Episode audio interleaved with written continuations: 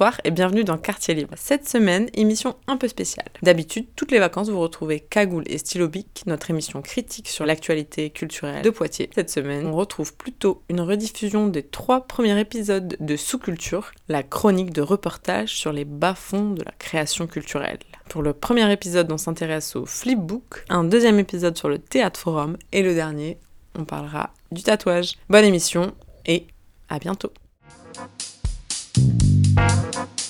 Bienvenue dans Sous-culture. Je suis pas d'accord. Je pense que le rap est une, est une, sous- une, sous- une sous- sous-culture. Sentiment de puissance, de puissance. Un alphabet. Sous-Culture, c'est un reportage tous les deux mois dans les bas-fonds de la création. et une hiérarchie. On s'intéresse aux objets artistiques non conventionnels, à ceux qu'on voit peu, qu'on n'entend pas trop et peu représentés sur les scènes institutionnelles. Tout peut être culturel. dans Sous-Culture. Et voilà, vous êtes bien dans Sous-Culture. Pour ce premier reportage, on s'intéresse sous toutes leurs coutures au flipbook. Mais qu'est-ce que c'est que ça? Book, c'est livre et fil. C'est quoi ça? Flip Bah non. Mais si, vous savez ce que c'est. Il y a peu de gens qui ont, qui ont jamais vu un, un, un flipbook, même s'ils savent pas toujours comment ça se, comment ça s'appelle. Et en- quand on leur explique que c'est, ils disent ah mais bien sûr. Le flipbook, c'est un petit objet composé de nombreuses pages qu'on effeuille avec le doigt Ah oui, je vois là. Ah et qui font s'animer une image. On parle aussi du kinéographe, du folioscope, du cinéma de poche et du domenico, mon préféré, le cinéma avec le pouce. Et nous, on le kiffe dans Sous-Culture parce que c'est certainement pas un art du devant de la scène. Le flipbook est connu. Est-ce qu'il est reconnu?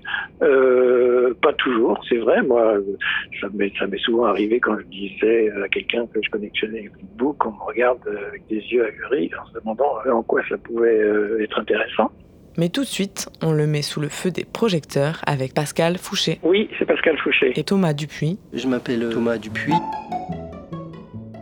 Depuis quand je fais des flipbooks je... Bah là, j'ai les premiers que j'ai faits, je crois. Et les premiers que j'ai faits, je les ai faits au... Je me rappelle pas en avoir fait avant, et pourtant je connaissais déjà le principe. Mais les premiers que j'ai faits, c'était au début des années 90, quand j'étais étudiant. Voilà. Et c'était même avant que je fasse les beaux-arts, en fait. J'étais- étudiant en sciences, et j'ai fait sur des petits carnets à carreaux, tu vois, j'ai fait des flipbooks comme ça. 92 30 ans C'est pas mal. le premier... Tu veux que je te montre Ouais. Donc là, ils sont, euh, ils sont rangés où t'es... Dans des, car- dans des, des pièces, à, des, des cartons à chaussures. Même si son nom de famille c'est Dupuis, Thomas dans ses livres il signe Autoté. Et si je suis venue l'interroger, c'est parce que Thomas, il se présente toujours Toujours comme auteur de, de bande dessinée et de flipbook. Parce que c'est deux choses que j'ai fait à peu près euh, toute ma vie euh, d'auteur euh, à équivalence. quoi. J'ai toujours fait un peu les deux. Après, ça m'est arrivé de faire d'autres trucs, mais c'est vraiment mes, mes, mes deux activités principales. Il est aussi éditeur aux éditions Flubble Up dans le quartier des Couronneries à Poitiers. Et c'est là-bas que je l'ai rencontré pour une visite des lieux et aussi de la philosophie de la maison. Dès le début, il y avait du roman photo aussi et, du flipbook en, plus petite proportion, mais c'est des choses qu'on a toujours faites et, qu'on a développé ensuite, qu'on a développé par la suite. C'est-à-dire qu'à présent, euh, dans notre collection de flipbook, on a bien une cinquantaine de titres en tout, même si euh, y en a qui sont épuisés maintenant, mais ouais, je crois qu'on a, a bien fait au moins une cinquantaine. Le point commun de tout ça, c'est que c'est des choses qui mélangent, euh, qui, qui, qui- qui- le- l'image et le texte en diverses proportions euh, pour raconter des histoires. Quoi. Et c'est marrant parce que, le, en fait, euh, euh, Grégory et moi, qui sommes les fondateurs de la maison d'édition, il se trouve qu'on s'est rencontrés dans un festival de cinéma et qu'on est au moins aussi cinéphile que bénéphile. Et, moi, a posteriori, je dis que si on fait du flipbook et du roman photo, c'est aussi parce que c'est des, des moyens d'expression qui sont à cheval. Tu vois, entre le livre et entre le livre et le cinéma. C'est-à-dire que le roman photo, quand tu le crées, ça prend une forme de tournage en fait, avec des acteurs, etc. Sauf qu'à la fin, c'est un livre.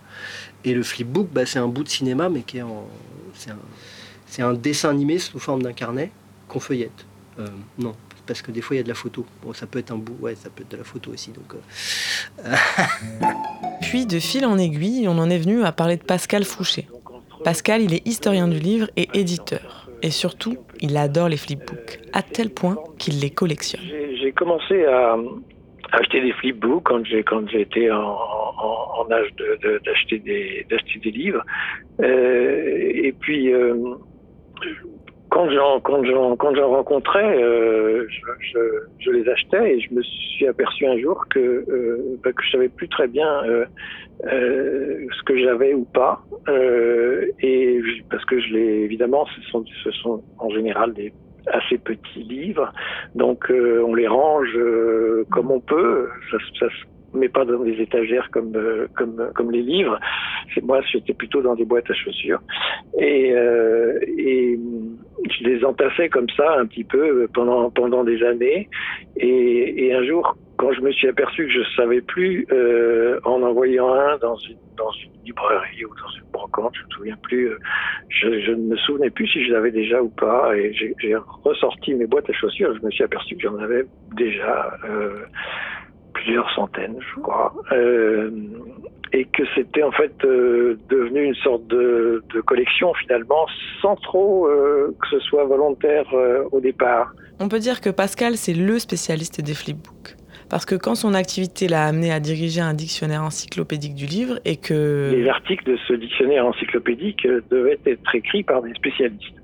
Donc chaque euh, chaque entrée du dictionnaire euh, devait euh, être rédigée par un spécialiste. Et j'ai euh, je me suis euh, dit il faut que je trouve quelqu'un pour parler du flipbook.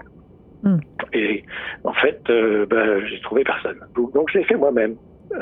J'ai j'ai- j'ai j'ai fait des recherches, j'ai cherché les, les, les, les plus anciens brevets, j'ai j'ai reconstitué en fait l'histoire, et c'est ça qui a nourri euh, le- mon site internet. Le flipbook euh, il est évoqué souvent de façon un peu un peu marginale. Il n'y a pas force de reconnaissance. Il n'y avait pas de livre euh, sur le flipbook avant que je, que, que je sorte le bien.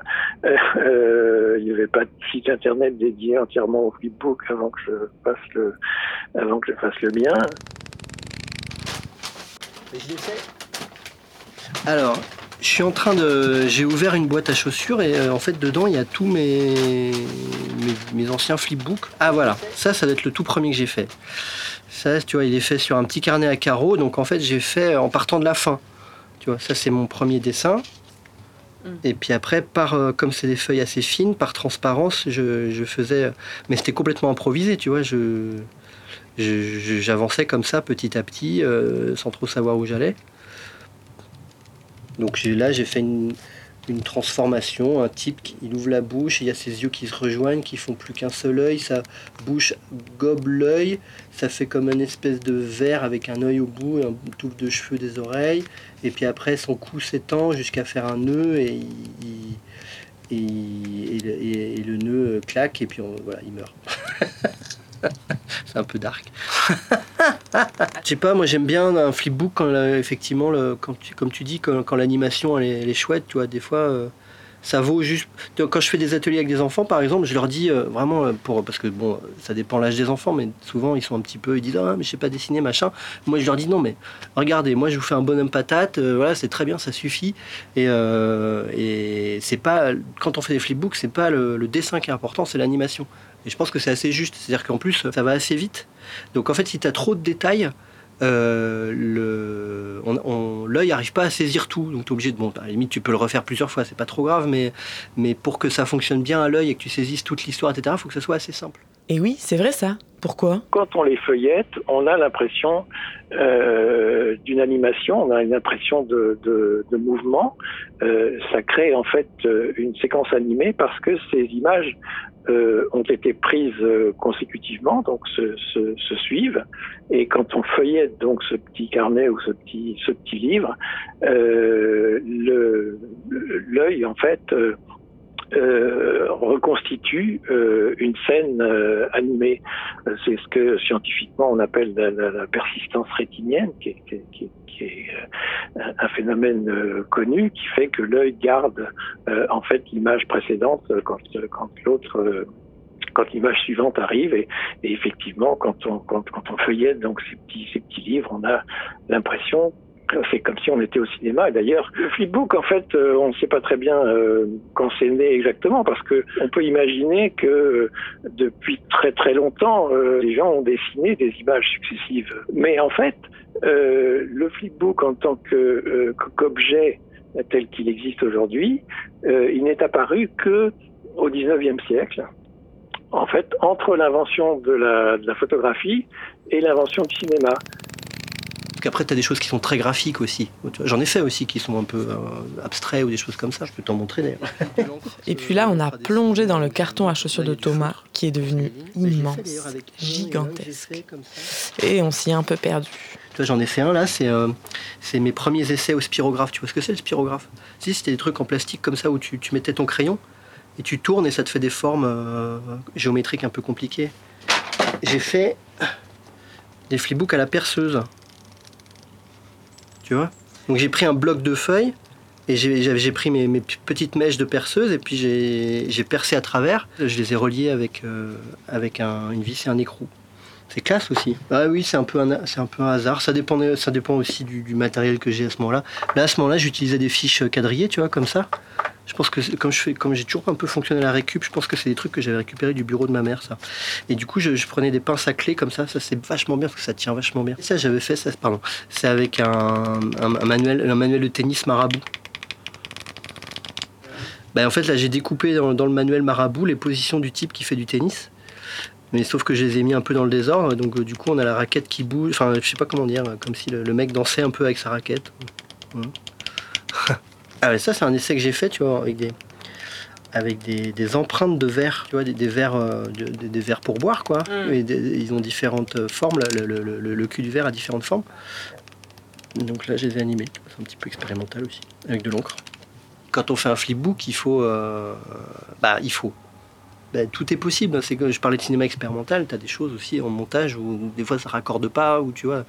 Une fois que j'ai mis le pied là-dedans, la main, euh, tu vois, le truc de Ah, waouh, quand on, quand on fait. euh, quand on dessine comme ça sur un carnet, waouh, ça donne une animation. Et donc, du coup, euh, j'ai fait. euh, je sais pas comment dire, après ça devient presque une seconde nature. C'est-à-dire, par exemple, là, tu vois, ça c'est un des premiers que j'ai fait quand j'étais au Beaux-Arts. C'était un exercice qu'on avait fait en photo, un exercice de lumière. Moi, d'emblée, je me suis dit, ah bah tiens, ça fait un flipbook. Tu vois. Du coup, on a, on a la, lumière qui tourne autour de la tête de mon pote que j'ai photographié. Après tout ça, j'avoue que je suis complètement embrouillée. Il faut que je fasse le point avec Pascal. Les flickbooks, c'est pour qui? Et ça sert à quoi? On a longtemps considéré euh, le flipbook euh, en fait comme un, un- comme un jouet, comme un jeu pour les euh, pour les enfants parce qu'effectivement c'est plutôt euh, ludique, Euh, mais en même temps on en a très vite aussi fabriqué pour les adultes puisque on en a fabriqué qui sont publicitaires donc qui sont offerts par des par des marques en particulier les fabricants d'automobiles euh, ont fait et font encore d'ailleurs euh, énormément de, de, de flipbooks euh, pour euh, montrer ben, leur, leur nouvelle voiture. Il y a aussi euh, des flipbooks sur les parfums. Euh, Le luxe en fait aime, aime assez bien le flipbook parce que en fait c'est un cadeau. On en a fabriqué aussi beaucoup sur le sport, notamment pour faciliter l'apprentissage du sport, c'est-à-dire que le flipbook permet la décomposition d'un mouvement, montrer comment on fait un swing au golf, euh, par exemple, ou comment on fait un revers euh, au tennis.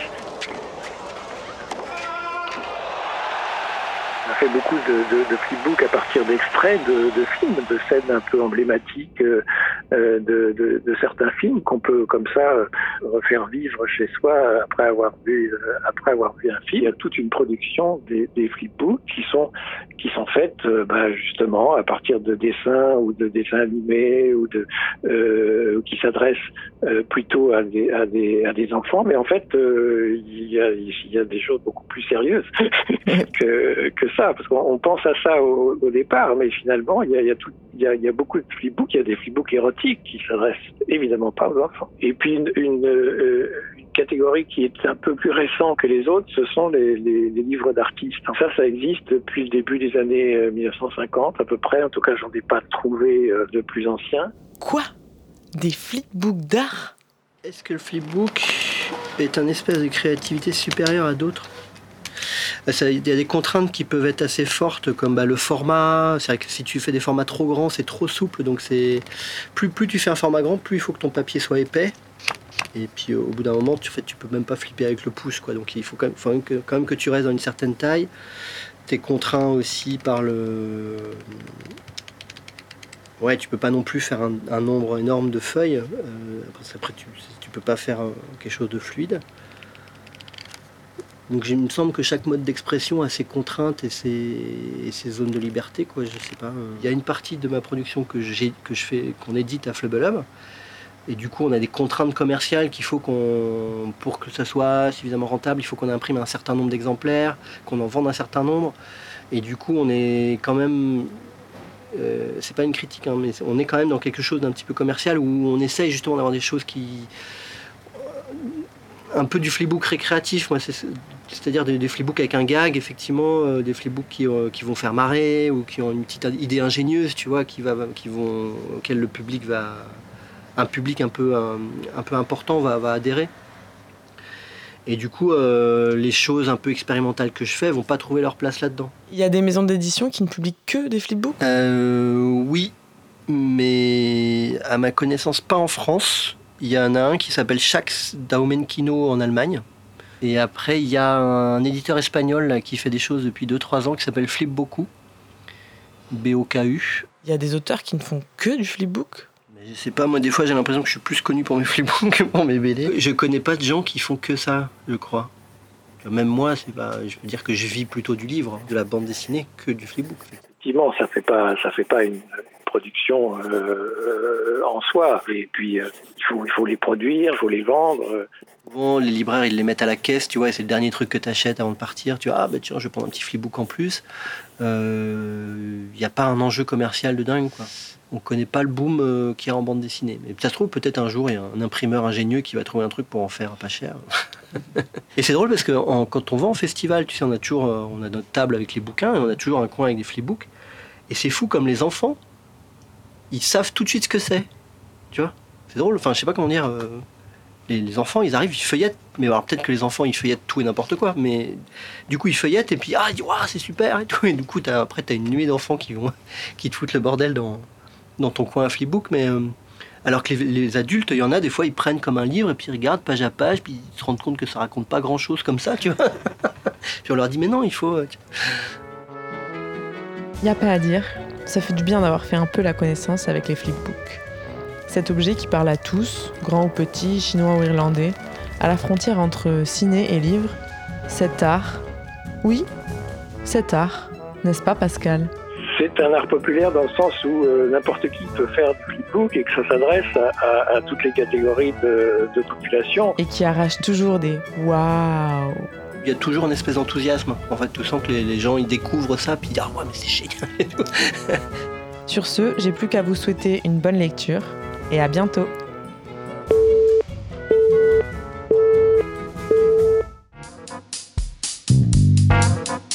Bienvenue dans Sous-culture.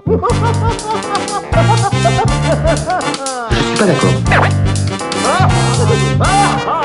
Je pense que le rap est une, est une, sous- une, sous- une sous- sous-culture. Sentiment de puissance, de puissance. D'analphabète. Sous-culture, c'est un reportage tous les deux mois dans les bas-fonds de la création. Et une hiérarchie.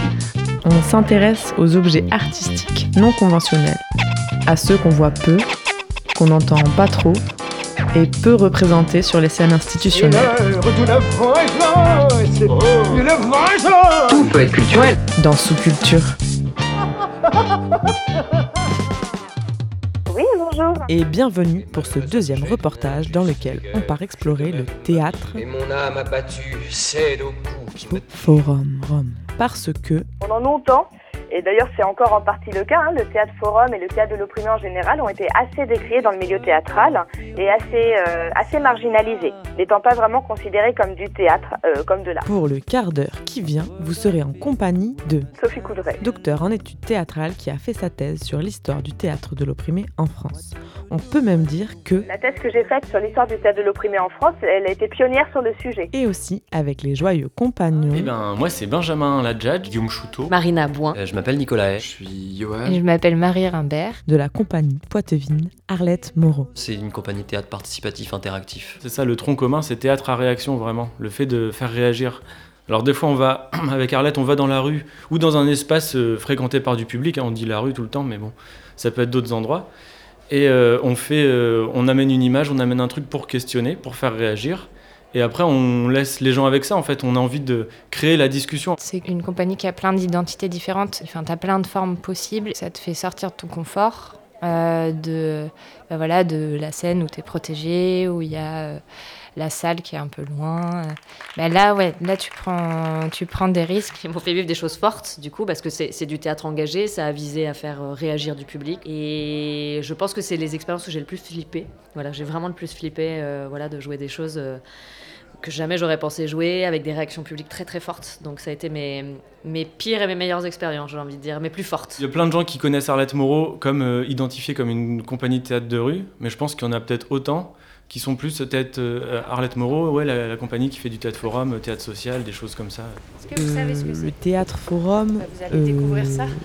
C'est du théâtre participatif où tu invites euh, des gens du public à venir euh, tenter de démêler une situation problématique. Le principe, il est tout simple, c'est qu'on présente en général trois scènes euh, liées à la problématique dans lesquelles ces scènes-là, bah, il y, a, il y, a une- il y a un conflit, il y a un problème, et on amène les, les gens petit à petit au fur et à mesure de la séance à venir remplacer ou ajouter un personnage à la scène pour essayer de trouver une En alternative. fait, c'est une méthode de théâtre qui vise à permettre à des personnes opprimées, à des personnes qui ne sont pas des professionnels du théâtre, d'utiliser tout un arsenal de techniques théâtrales comme outil d'organisation collective, de militantisme et de lutte contre l'oppression. On a travaillé pas mal avec les maisons de quartier autour de la parentalité. Donc là, c'est des, des publics où il y a des parents, des enfants. On a travaillé autour des médias, de notre relation aux médias. Donc là, il y avait euh, des plus jeunes, des plus vieux. euh. Euh, là, c'est, on est avec des étudiants en ce moment. Donc autour des les thématiques, c'est violences sexistes et sexuelles.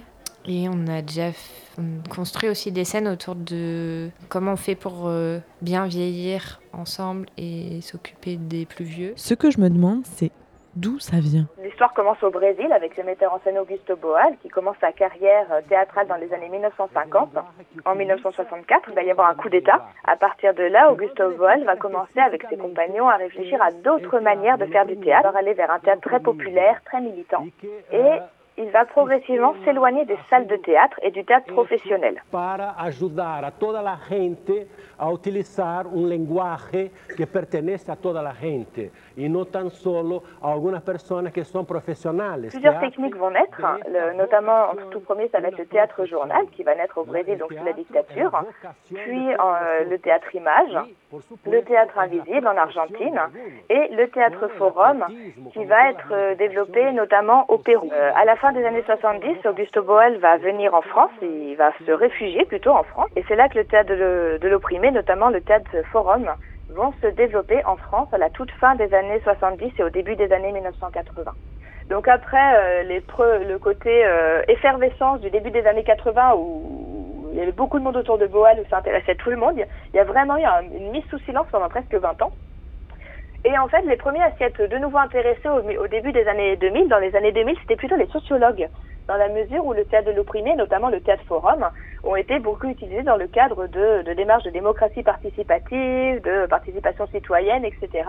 Et donc, ce sont beaucoup des sociologues qui sont intéressés à cette modalité euh, d'expression collective et de, de participation. Allez, entrez. La scène du bus va commencer. Aujourd'hui, théâtre forum sur les violences sexistes et sexuelles. On est, euh, on est à la fac de sport, euh, dans un gymnase. euh, on entend une agréable soufflerie d'ailleurs. Bonjour. Euh, voilà, dans la salle qui est dédiée au ping-pong normalement. Et, et des, des étudiants commencent à arriver. On entend les pas d'une élève qui commence, d'une étudiante qui, qui s'assoit. Et voilà, des tables de ping-pong euh, rangées sur un côté. C'est par ici, vous pouvez rentrer. Allez-y. Il va y avoir euh, quatre chaises qui vont être installées. C'est un décor qui est vraiment minime. Il y a Marina qui va, voilà, qui s'installe euh, sur la, sur une des chaises et on va faire euh, comme si on était dans un bus. Donc moi je joue plutôt des personnages opprimés.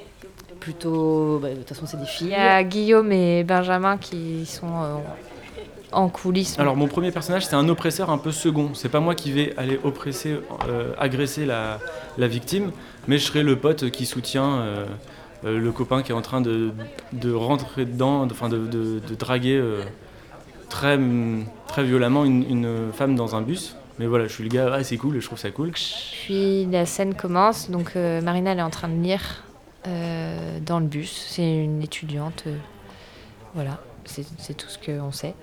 Et Guillaume et Benjamin, ils rentrent dans le bus et ils vont se rapprocher d'elle. Donc il y en a un, il va bien insister, voilà. Donc c'est le personnage de Guillaume. Et il va se rapprocher, se rapprocher, se rapprocher. Je t'étais présenté. 3, 2, 1, Regarde, il y a une super accroche là. Moi j'ai fait le salon du livre de Besançon la semaine dernière. Ah, c'est c'est une super information, mais on s'en fiche. ah oui, ben, bouquin, on s'en fiche. euh, Vous l'avez déjà gêné quand on est rentré dans le bus, il n'y a pas à forcer comme ça avec les gens. Je connais le bouquin, hein, ça, je suis sûr. hein. Ah oui, mais c'est, oui, c'est sympa, super. Mais non, non, tu dis bonjour. Bah, non, non, bon. on fait pas, on fait pas le truc comme ça. C'est, c'est, ça se fait pas pour elle. Elle a envie d'être tranquille. Vas-y, elle descend là. Ah voilà, t'as vu, à cause de toi, elle descend. là. Et donc euh, dans le théâtre forum, c'est toujours des scènes qui sont frustrantes ou qui ouais, qui sont pas agréables forcément à, à voir ou euh, à vivre. Et oui, oui, il y a toujours un conflit, il y a toujours euh, ça se termine pas bien en général euh, parce que l'idée c'est de venir susciter la réaction. Donc faut que ça soit assez frustrant pour les gens pour qu'ils aient envie de faire non, moi aussi je veux là, je veux réagir. Non, on peut pas laisser ça comme ça. euh, Il faut que je fasse quelque chose. Et là, le, public a la possibilité de stopper la scène quand il veut, quand il estime euh, que ben, là c'est un moment d'oppression ou c'est un moment qu'on peut transformer. Et donc là, on rejoue, euh, les comédiens, comédiennes rejouent avec la nouvelle personne. Voilà, la personne teste son truc et après on lui demande euh, est-ce que ça va, est-ce que ça t'as as réussi à faire ce que tu voulais J'ai rien faire? fait, j'ai essayé de m'interposer et il m'a directement, j'ai juste essayé de m'interposer, donc coup, bah, je vous ai un peu touché. Et là directement, pourquoi tu me touches? Et là le mon, euh, le, vous, vous me tutoyez d'un coup, euh, la pression elle monte d'un coup en fait. Tu me touches? Bah je touche. je touche.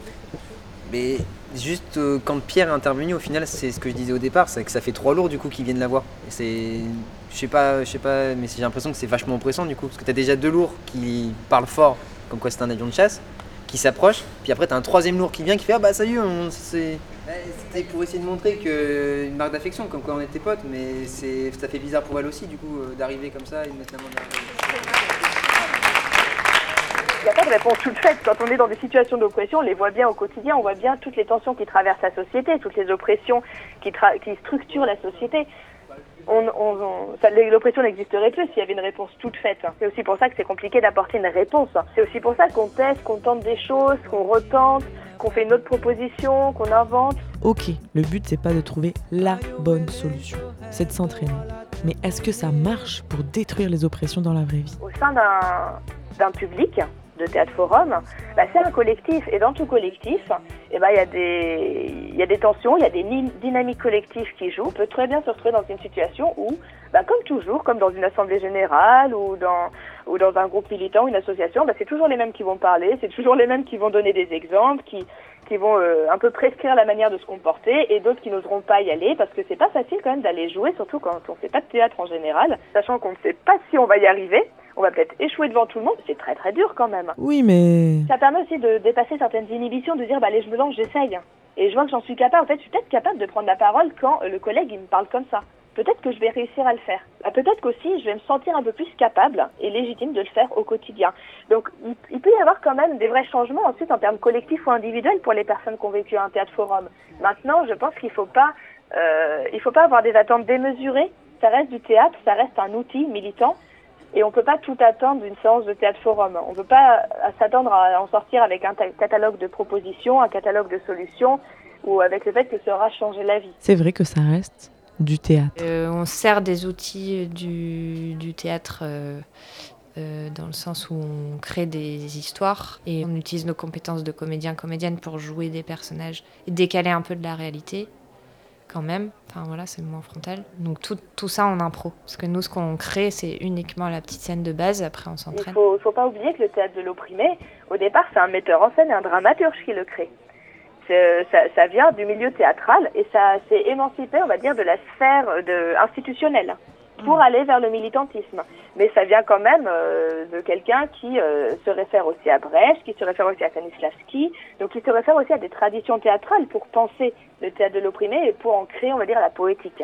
Et vous, les Arlettes, ça vous fait quoi de jouer du théâtre forum? La partie la plus compliquée pour moi, c'est vraiment d'interpréter des, des oppresseurs. De se mettre à sa place, d'avoir de- un peu d'empathie, quoi. C'est ça, l'empathie, c'est être capable de se mettre à la place de quelqu'un. Donc là, il faut qu'on soit capable de se mettre à la place de quelqu'un qui, dans la vraie vie, euh, nous ferait euh, froid dans le dos. Non, c'est pas très fun. Après, il y a quand même un plaisir à jouer des gros cons, hein, des fois, faut pas non plus. euh, C'est juste. À la longue, c'est sur des journées entières de répète, c'est pénible. Ça coûte. Ça coûte en énergie, ça coûte en émotion. Le tout, c'est vraiment d'être euh, bien.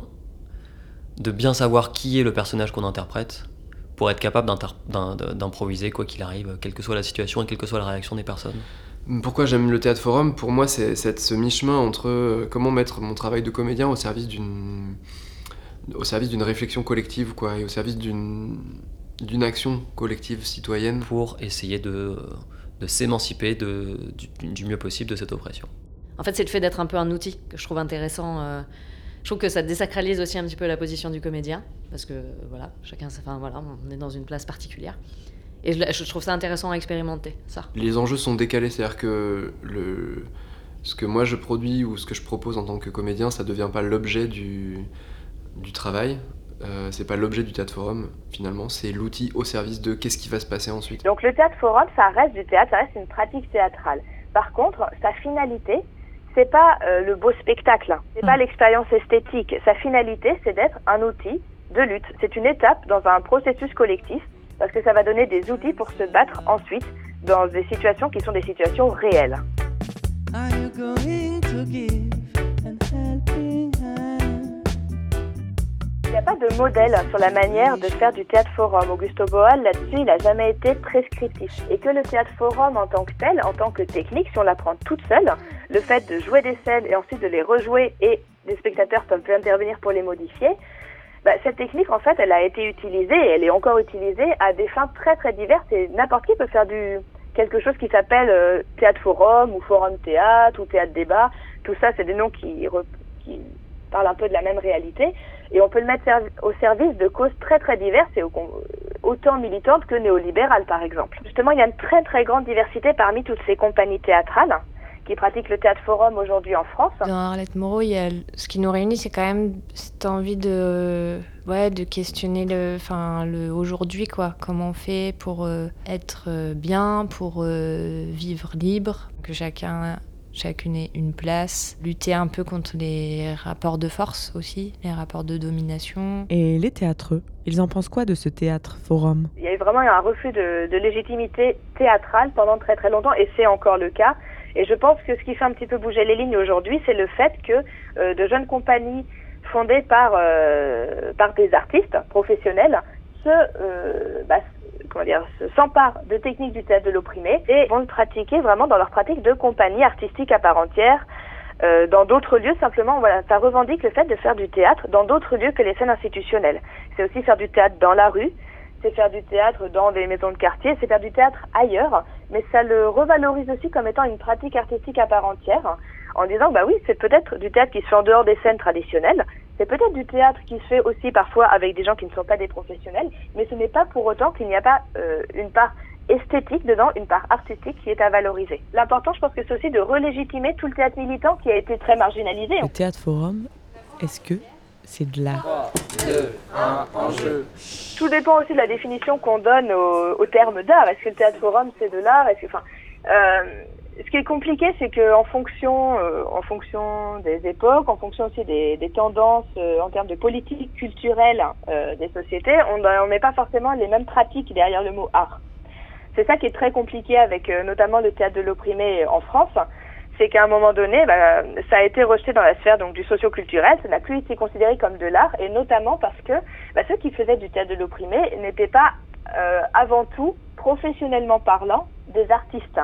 C'était des personnes qui venaient d'autres milieux euh, professionnels, des travailleurs sociaux, des enseignants, et comme ils n'étaient pas avant tout artistes, comme c'était pas forcément d'ailleurs des intermittents du spectacle, ben on s'est dit bah non, bah c'est du théâtre amateur, puisque c'est pas du théâtre professionnel. Bah si c'est pas du théâtre professionnel, c'est du théâtre amateur, est-ce que c'est vraiment de l'art? Est-ce que c'est pas plutôt euh, une pratique euh, socioculturelle? Vous voyez, c'est très compliqué en fait de dire où ça se situe, parce que tout ça, ça dépend aussi de la manière qu'on a de considérer les pratiques. Est-ce qu'on considère que le théâtre amateur c'est de l'art ou pas? Est-ce qu'on considère que ce qui se fait dans le cercle socioculturel, c'est de l'art ou pas? Enfin, c'est extrêmement difficile, mais par contre, euh, ça, euh, comment dire, c'est aussi une question de, de stratégie politique, même au niveau du ministère de la Culture, parce que ça va décider des lieux dans lesquels ils jouent, ça va décider des subventions, ça va décider de plein de choses finalement.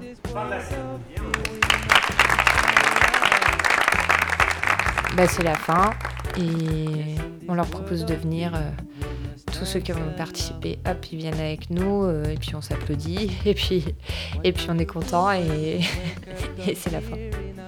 Un pour tous, tous pour la vie. D'accord. Pour écouter le podcast ou pour plus d'informations, rendez-vous sur mon audioblog sous culture sur le site audioblog.arte.com. Toi, peut-être, Lola, tant qu'elle est là, tu, tu veux peut-être donner ton avis sur les thématiques qu'on choisit D'accord. mon avis après. Fois que- Vous vous souvenez à 10h30 quand vous avez pris cette direction de synthèse. Non, directement dans le reportage. Je l'avais vu. La compagnie Arlette Moreau, Dixit, la compagnie complètement à côté de la plaque, a choisi de travailler sur trois thématiques has Nous allons la suivre pendant leur parcours du combattant, jusqu'à ce qu'ils se rendent compte De leur erreur initiale. Ah, ça serait stylé ça. Une série en 12 épisodes, humiliant de 20 minutes. Vont-ils réussir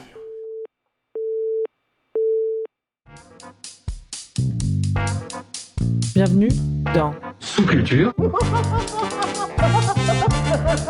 Je suis pas d'accord. Une sous- sous- sous-culture. Sentiment de puissance, de puissance. Sous-culture, c'est un reportage tous les deux mois dans les bas-fonds de la création. Une hiérarchie. On s'intéresse aux objets artistiques non conventionnels, à ceux qu'on voit peu, qu'on n'entend pas trop et peu représentés sur les scènes institutionnelles. Tout peut être culturel. Dans Sous-culture,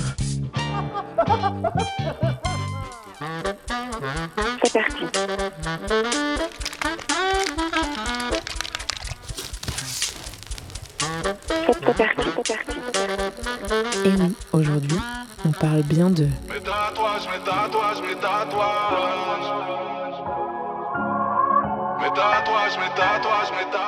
Pour ce faire, nous accompagnerons les douze voix d'une artiste diplômée d'école d'art que je laisse se présenter. Emma Pinotto, artiste plasticienne, performeuse et créatrice sonore. Ainsi que celle d'une tatoueuse mystère qui vient plutôt de la peinture et du dessin et pour qui. Euh, à la base, c'était vraiment alimentaire. En fait, je me suis pris au jeu et j'adore ça. Vraiment, j'adore ça. Et enfin, de celle de Valérie Roll, maître de conférence à Nantes Université, qui s'est intéressée au tatouage au cours de ses études, et notamment de sa thèse sur le métier de tatoueur. Et on fait bien d'en parler, parce que il n'y avait euh, pas d'enquête et donc il y avait euh, énormément de choses passionnantes euh, à interroger. Montre-moi tes tatouages, je te dirai qui tu es. Allez, pour commencer, on reprend tout depuis le début. C'est parti. Le tatouage a toujours été omniprésent pour des raisons, mais hyper, hyper diversifiées en fait. Il y a. Il n'y a pas de limite en fait à la raison de pourquoi se faire tatouer presque. Euh, entre les aristos qui se mettaient le galion, entre les marins qui le faisaient parce qu'ils s'en foutaient, de toute façon ils étaient pas sur terre, ils étaient sur la mer donc ils faisaient bien ce qu'ils voulaient, entre euh, les soldats du coup euh, des croisades qui se faisaient tatouer pour euh, montrer leur foi en Dieu. J'ai appris même qu'il y avait certains prisonniers, non mais ça c'est incroyable, j'ai appris qu'il y avait certains prisonniers qui se faisaient des grandes croix chrétiennes dans le dos pour éviter le fouet, parce que du coup on ne fouette pas la croix chrétienne.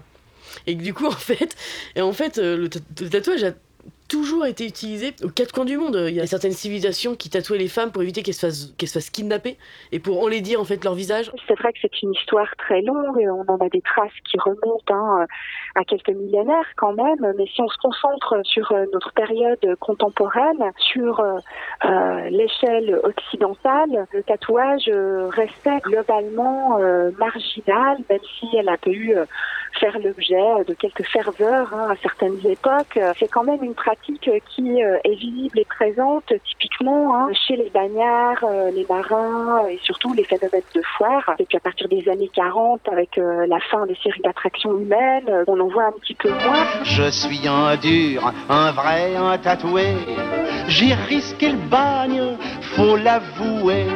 Dans les années 40-50 euh, vont émerger des groupes de bikers. C'est là qu'on va couronner la pratique d'une aura assez sulfureuse. Dans ces milieux-là, le tatouage, hein, c'est euh, une signification bien sûr non seulement rebelle, euh, virile, mais c'est aussi un symbole de liberté. Et c'est précisément cette dimension-là qui va intéresser euh, des groupes qui vont porter des revendications sociales, hein, comme par exemple hein, le mouvement punk. Donc si vous voulez, ce qui a intéressé ces groupes sociaux, c'était quand même aussi précisément de se réapproprier à des fins de contestation sociale la signification rebelle et marginale de la pratique du tatouage.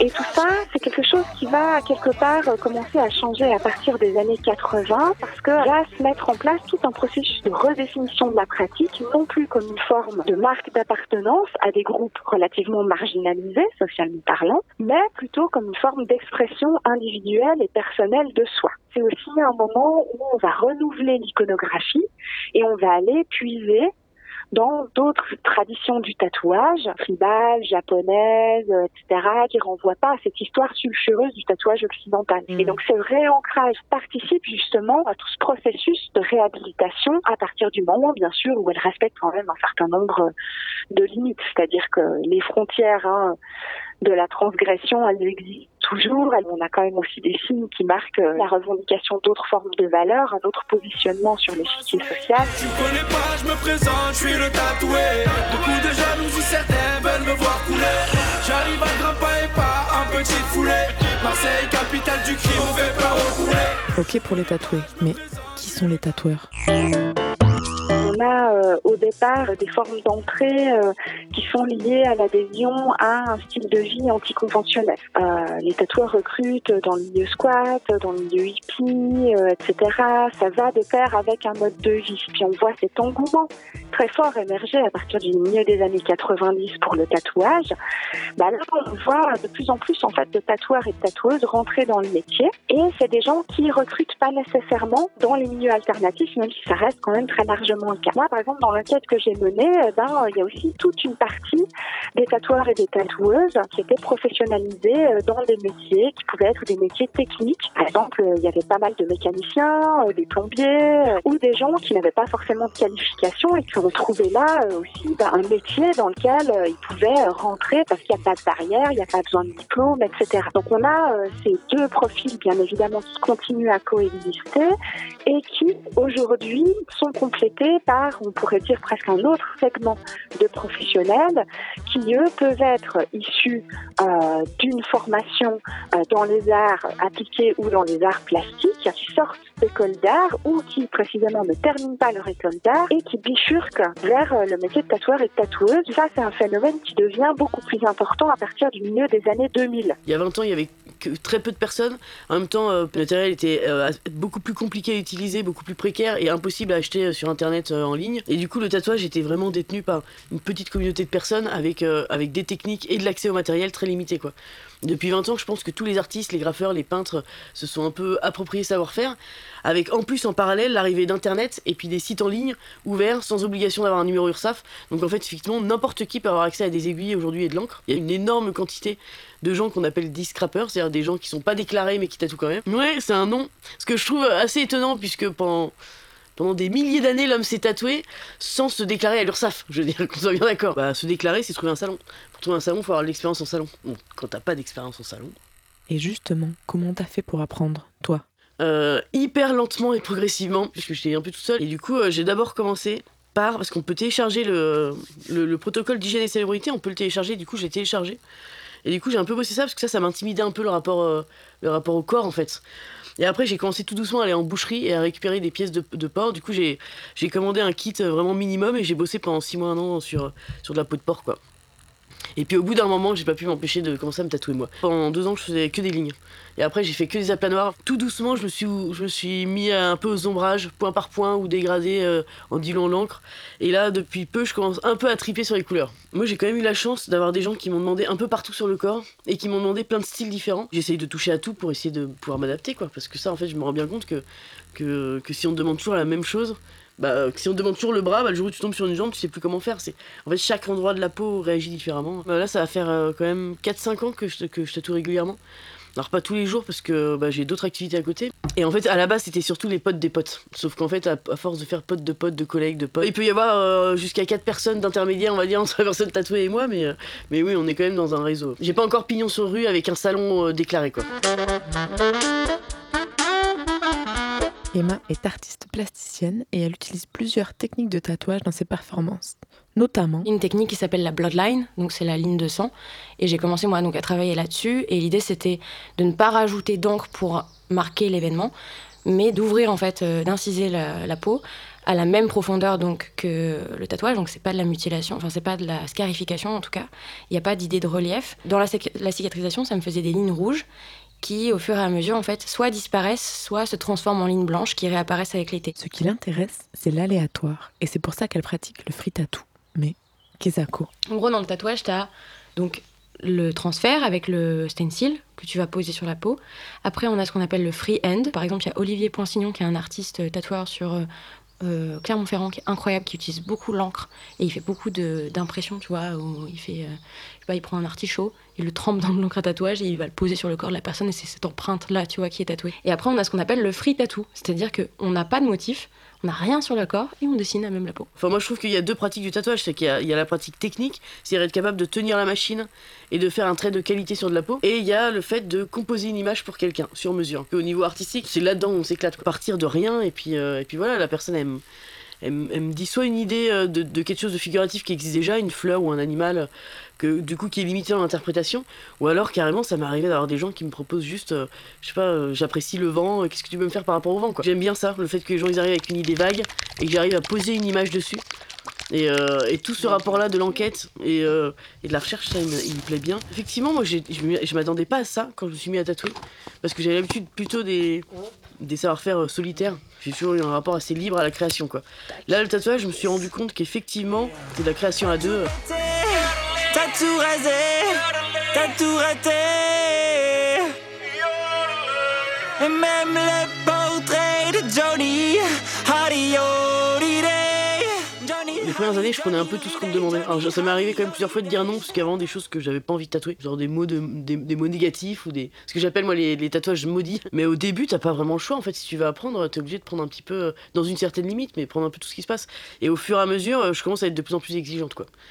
Et du coup, là maintenant, euh, j'hésite pas à dire non dès que le style me convient pas. Enfin, dès que c'est pas le mien, je commence à y mettre ma patte, mais je serais incapable de dire c'est quoi comme style, quoi. Je, dirais que je suis plutôt dans, dans le dessin, quoi. Je suis plutôt dans le style BD dessin, moi, dans, dans mes tatouages, quoi. Moi, c'est ce que j'appelle le semi-réaliste.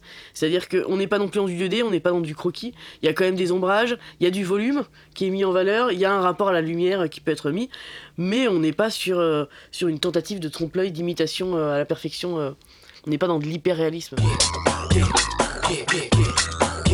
À partir de 2004 à peu près, il y a un mouvement qui est né euh, en Occident qui s'appelle l'ignorant.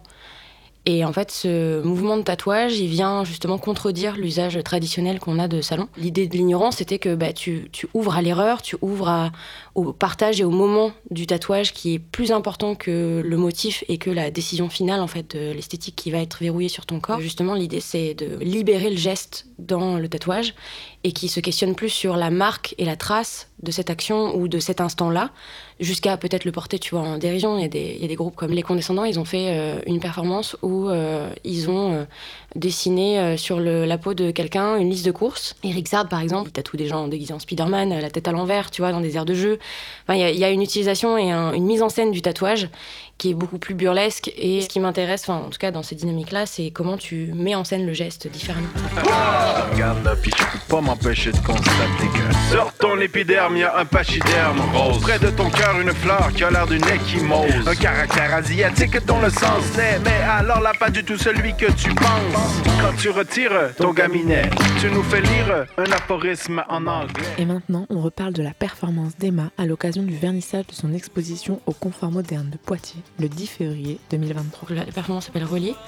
Euh, et elle a été créée sur l'idée de, rassembler en tout cas huit personnes qui ne se connaissaient pas, que, le soir du vernissage soit en fait un temps de tatouage collectif. Donc euh, dans une action quand même un peu chorégraphiée au début, mais très ritualisée, en fonction des parties du corps que chacun, chacune aurait choisi, de créer en fait euh, une chorégraphie dans laquelle ils, se, ils iraient se placer en fait face au public pour que moi je vienne intervenir en fait avec mes feutres et que je vienne tracer en fait cette ligne qui les rejoint. Donc c'est vraiment une ligne noire. Il y a des zones complètement différentes et il y a aussi des, des longueurs différentes. Par exemple, je crois que le plus grand, il part du milieu du cou et il va jusqu'au poignet.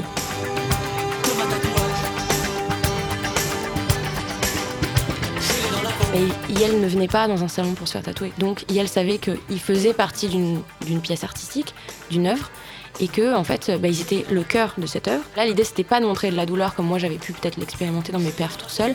Là, l'idée c'était vraiment plus sur le soin et le, rapport vraiment à la connexion et au lien entre ces, ces individus-là. Du coup, si c'était trop éprouvant, l'idée c'était pas de les mettre à mal, c'était justement de se dire c'est ok d'arrêter. Et cette ligne, elle sera ce qu'elle sera et c'est pas grave. C'est une action de performance et que c'est pas un tatouage de salon. Ah ah Est-ce que c'est de l'art? C'est aussi la question que je me pose. Qu'en disent les tatoueurs Globalement parlant, hein, ils rappellent toujours, même les plus réputés, euh, bon, on est là pour satisfaire euh, la demande d'un client. À la fin, c'est lui qui va porter le motif que je lui ai tatoué sous la peau. Donc en ce sens-là, je reste un artisan, même si effectivement, pour certains, sont reconnus comme des véritables artistes au sens où euh, ils produisent des motifs et ils atteignent un niveau de virtuosité qui est tout à fait exceptionnel. Au tournant euh, des années 2000, les autorités se sont rendues compte qu'en fait les studios euh, n'étaient absolument pas réglementés, qu'on était face à un métier qui n'était absolument pas encadré. Et donc là, euh, bien évidemment, il y a des modèles d'encadrement qui sont mis en place, contre lesquels les tatoueurs se sont opposés. Et c'est ce qui a donné naissance au syndicat national des artistes tatoueurs qui a revendiqué le fait d'être reconnu comme une forme d'art. Pourquoi? Parce qu'au fond, ça permettait euh, aux tatoueurs, non plus d'être taxés comme prestataires de services avec 19,6% de TVA, mais en étant taxés comme des, artistes sur un taux bien plus avantageux de 5,6%. Ça a fait jouer hein, aussi des prises de position qui euh, ont été de plus en plus marquées à la naissance d'un autre syndicat qui s'appelle Tatouage et Partage et qui lui revendique un autre modèle d'encadrement, notamment relatif à la formation. Il préférerait par exemple la mise en place d'un CAP et donc il se reconnaissent comme des artisans, alors qu'au contraire, le SNAT précise que vraiment il fallait mettre en place une formation, qu'il faudrait selon eux qu'elle passe par exemple par les beaux-arts. Le combat se joue au niveau de la réglementation et de l'encadrement de la pratique. Allez, on résume. Le tatouage n'est pas considéré comme une activité artistique, officiellement, en tout cas, et elle peut se pratiquer de manière artisante. Et pourtant, il y a bien de l'art dans tout ça. Il y a aussi cette idée que le groupe de 8 personnes, ben, c'est des gens, c'est des individus à part entière qui ont fait partie du, du cœur, moi, de, de cette performance. Sans eux, sans elles, euh, rien n'existe, tu vois. Enfin, ça, ça n'a pas pu exister, ce truc-là. Et, euh, et c'est elles qui sont en fait le cœur de cette performance. J'aurais pas cette performance n'aura pas lieu à nouveau. C'était vraiment l'unique moment de cette performance. Et euh, l'idée c'est ça, c'est que bah alors pour moi c'est pas des œuvres d'art, mais ils portent la trace de cet instant de l'œuvre.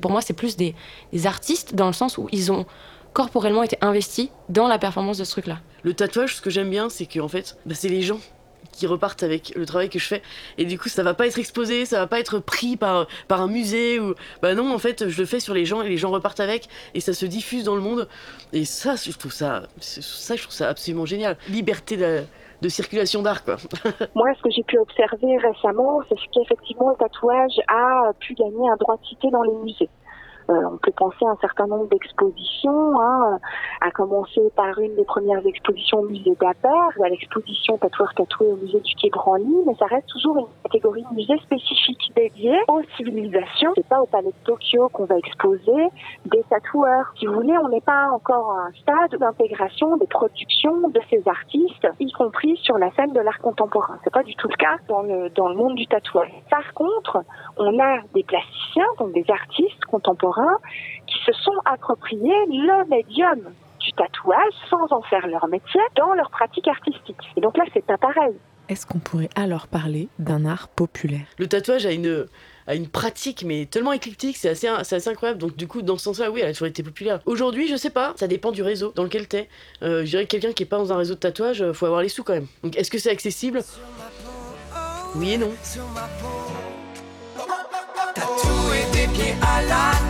Tatoué comme un athlète, j'ai fait battre ma mère. Tatoué comme si j'étais riche, comme le corps marqué au fer. Moi, j'aime pas trop les gens qui me disent que c'est à la mode parce qu'en fait, c'est à la mode depuis 200 000 ans. Donc, bon, je- c'est une sacrée mode en tout cas. Et de plus en plus, c'est accepté. Et, euh, et aujourd'hui, ça part un peu dans tous les sens parce que je pense que le tatouage, le tatouage est toujours à l'image de sa civilisation. Et on est dans une civilisation euh, mondialiste et consumériste, donc le tatouage est mondialiste et consumériste. Donc aujourd'hui, ça part dans tous les sens. T'as des gens qui ont toutes les, références culturelles sur leur corps alors qu'ils ont jamais quitté leur ville. Et du coup, à la fois, je comprends la colère de l'appropriation culturelle et en même temps, moi, je, je comprends en fait le tatouage est exactement à l'image de ce que c'est aujourd'hui. Aujourd'hui, n'importe qui a accès à toutes les cultures de son ordinateur. Voilà, on est dans une époque mondialisée où en fait que tu vives en Argentine, euh, en Mongolie, que au fin fond de l'Afrique ou au Canada. On a tous TikTok et YouTube. Enfin, c'est quand même incroyable. Alors, moi non plus, j'ai pas TikTok, mais quand même, il y a des Coca-Cola perdus au milieu du désert euh, du Sahara. Et puis, puis aujourd'hui, t'as, as des petits villages paumés sur les montagnes de Chine où en fait ils ont YouTube et en fait ils ont, ils ont une connexion internet. Donc en fait, aujourd'hui, tout le monde a accès à la culture de tout le monde.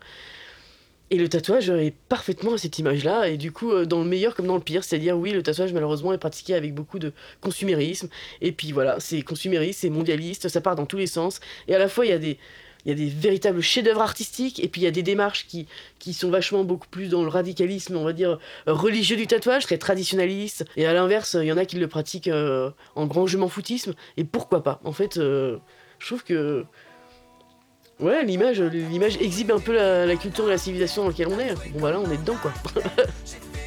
Pour réécouter l'émission, rendez-vous sur l'audioblog sous culture sur le site audioblog.arte.com. Le corps marqué